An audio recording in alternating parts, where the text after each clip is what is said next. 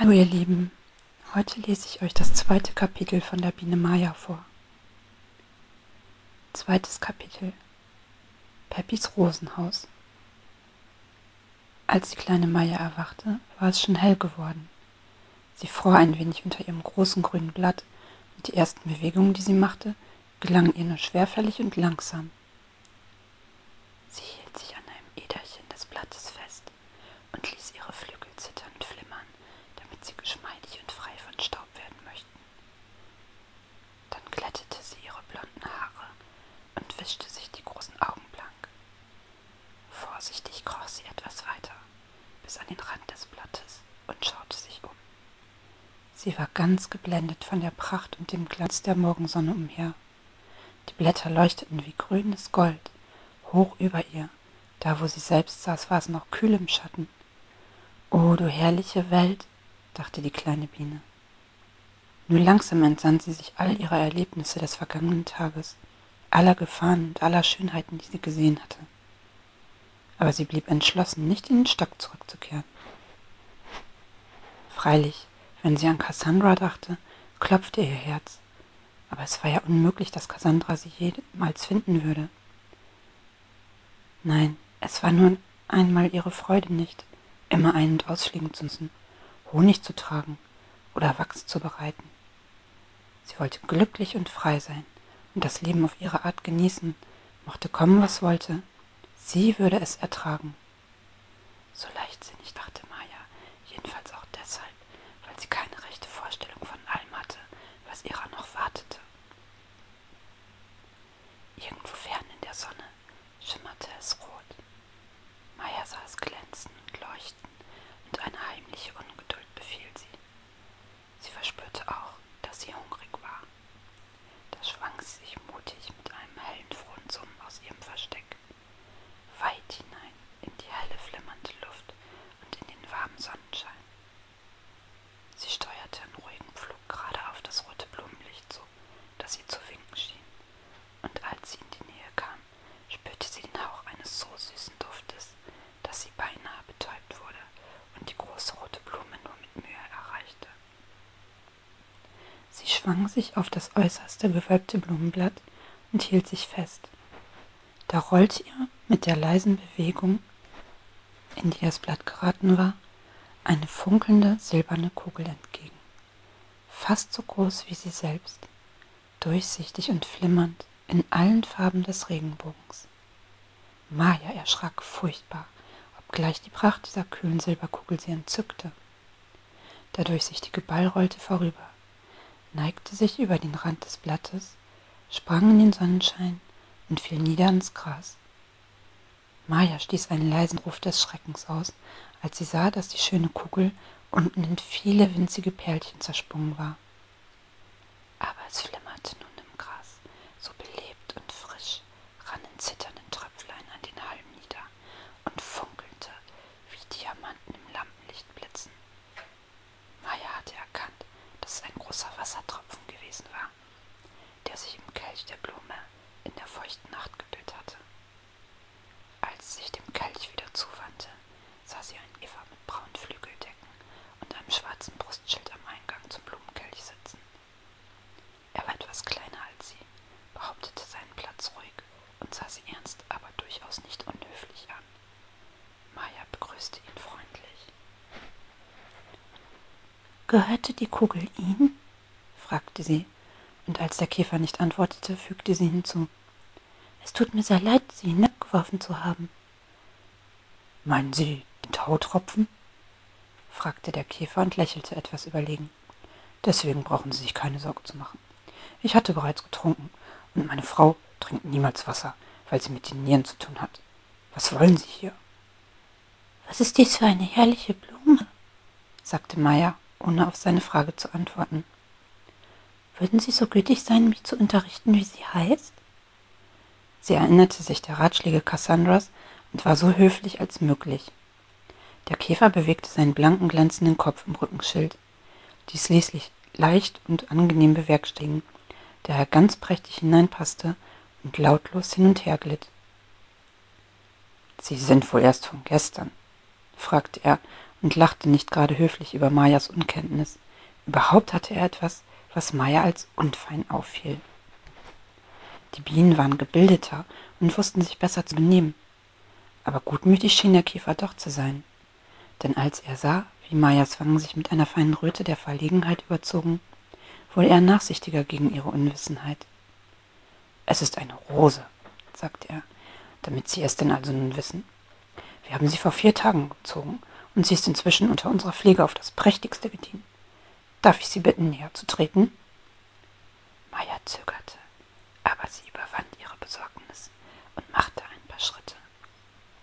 Der Käfer drückte ein helles Blättchen beiseite und sie betraten nebeneinander die schmalen Gemächer mit ihren hellroten, duftenden Wänden und ihrem gedämpften Licht. Sie haben es wirklich reizend, sagte Maya, die ehrlich entzückt war. Und dieser Duft hat etwas geradezu Betörendes. Dem Käfer machte es Freude, dass Meier Gefallen an seiner Wunschstätte fand. Man muss wissen, wo man sich aufhält, sagte er und lächelte wohlwollend. Sage mir, wo du umgehst, und ich werde dir sagen, wie viel du wert bist, sagte ein altes Sprichwort. Ist etwas Honig gefällig? Ach, platzte Meier heraus, das wäre mir wirklich sehr angenehm. Der Käfer nickte und verschwand hinter einer der Wände. Maya sah sich glücklich um. Sie schmiegte ihre Wangen und ihre Händchen an die zarten, rot leuchtenden Vorhänge, atmete den köstlichen Duft tief ein und war beseligt vor Freude, sich in einer so schönen Wohnung aufhalten zu dürfen. Es ist doch wirklich ein großer Genuss zu leben, dachte sie, und diese Behausung ist den dumpfen und überfüllten Etagen nicht zu vergleichen, in denen wir hier leben und arbeiten. Schon diese Stille ist ganz herrlich. Da hörte sie den Käfer hinter den Wänden in ein lautes Schelten ausbrechen. Er brummte erregt und böse, und es war Maya, als packte er jemanden, den er unsanft vor sich her stieß. Dazwischen vernahm sie ein helles Stimmchen, voll Angst und Verdruss, und sie verstand die Worte. Natürlich, wenn ich allein bin, dürfen Sie sich herausnehmen, mir zu nahe zu treten. Aber warten Sie, wie es Ihnen ergehen wird, wenn ich meine Gefährten hole. Sie sind ein Grobian. Gut, ich gehe, aber Sie werden die Bezeichnung, die ich Ihnen gegeben habe, niemals vergessen. Maya war sehr erschrocken über die eindringliche Stimme des Fremden, die scharf und böse klang. Sie hörte dann noch, wie jemand sich eilig entfernte. Der Käfer kam zurück und warf mürrisch ein Klümpchen Honig hin. Es ist ein Skandal, sagte er. Nirgends hat man Ruhe vor diesem Gesindel. Maja vergaß vor Hunger zu danken. Sie nahm rasch einen Mund voll und kaute, während der Käfer sich den Schweiß von der Stirn trocknete und seinen oberen Brustring etwas lockerte, um leichter atmen zu können. Wer war denn da? fragte Maja mit vollem Mund. Essen Sie bitte erst den Mund leer. Schlucken Sie erst herunter, sagte der Käfer. So versteht man sie nicht. Maya gehorchte, aber der erregte Hausbesitzer ließ ihr keine Zeit zu einer neuen Frage.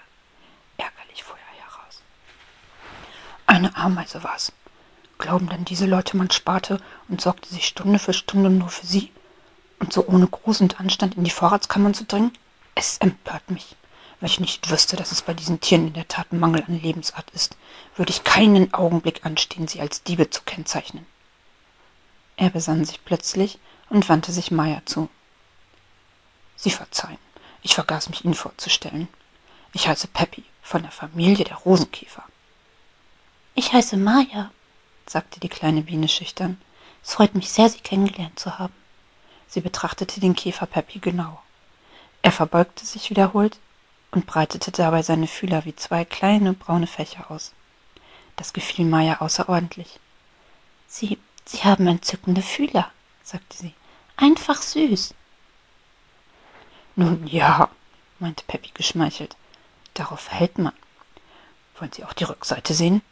Wenn ich bitten darf, sagte Maya. Der Käfer drehte die gefächerten Fühler zur Seite und ließ einen Sonnenstrahl darüber gleiten. Famos, nicht? Fragte er. Ich hätte sowas nicht für möglich gehalten, entgegnete Maya. Meine eigenen Fühler sind sehr unscheinbar. Nun ja, meinte Peppy. jedem das seine. Dafür haben sie zweifellos schöne Augen, und die goldene Färbung ihres Körpers hat viel für sich. Die kleine Maja strahlte vor Glück. Es hatte ihr noch niemand gesagt, dass etwas an ihr schön sei. Sie wurde ganz übermütig vor Lebensfreude und nahm rasch noch ein Klümpchen Honig. Es ist eine ausgezeichnete Qualität, sagte sie. Bitte, nehmen Sie nur noch, sagte Peppy, etwas erstaunt über den Appetit seines Gastes. Es ist Rosenhonig, erste Ernte. Man muss sich etwas in Acht nehmen, damit man sich nicht den Magen verdirbt. Es ist auch noch Tauder, wenn Sie vielleicht Durst verspüren. Vielen Dank, sagte Meier. Ich möchte nicht fliegen, wenn Sie erlauben. Der Käfer lachte. Fliegen und immer fliegen, sagte er. Das liegt euch Bienen im Blut. Ich begreife diese ruhelose Art nicht recht. Es hat doch viel für sich, am Platze zu bleiben, finden Sie nicht? Ach, ich fliege so gern, sagte die kleine Meier. Der Käfer öffnete ihr höflich den roten Vorhang. Ich will Sie noch hinaus begleiten. Ich führe Sie zu einem Aussichtsblatt, von dem Sie bequem abfliegen können. Oh, danke, sagte Meier. Ich kann abfliegen, wo ich will.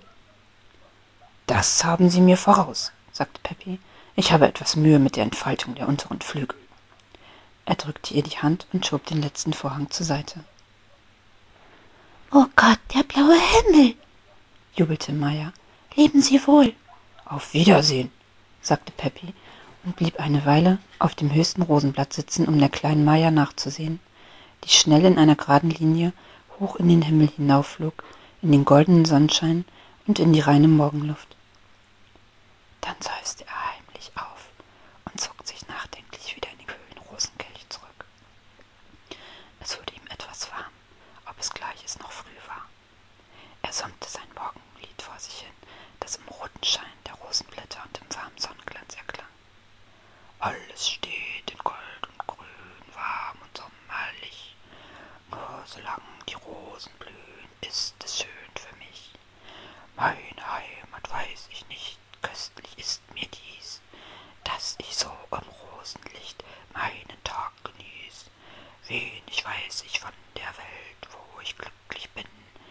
Wenn die Rose welkt und fällt, muss ich auch dahin.